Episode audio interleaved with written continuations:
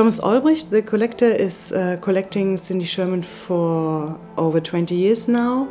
And he really loves her work and, and really is into it and always wanted to show it. But we have um, so many loans uh, in museums worldwide, so it was really hard to get all the works together.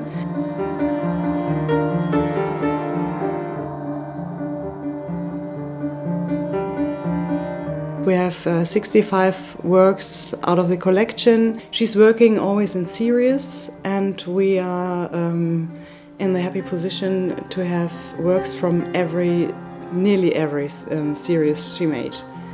So we can show her works from the beginning or, or the middle of the 1970s um, to 2012.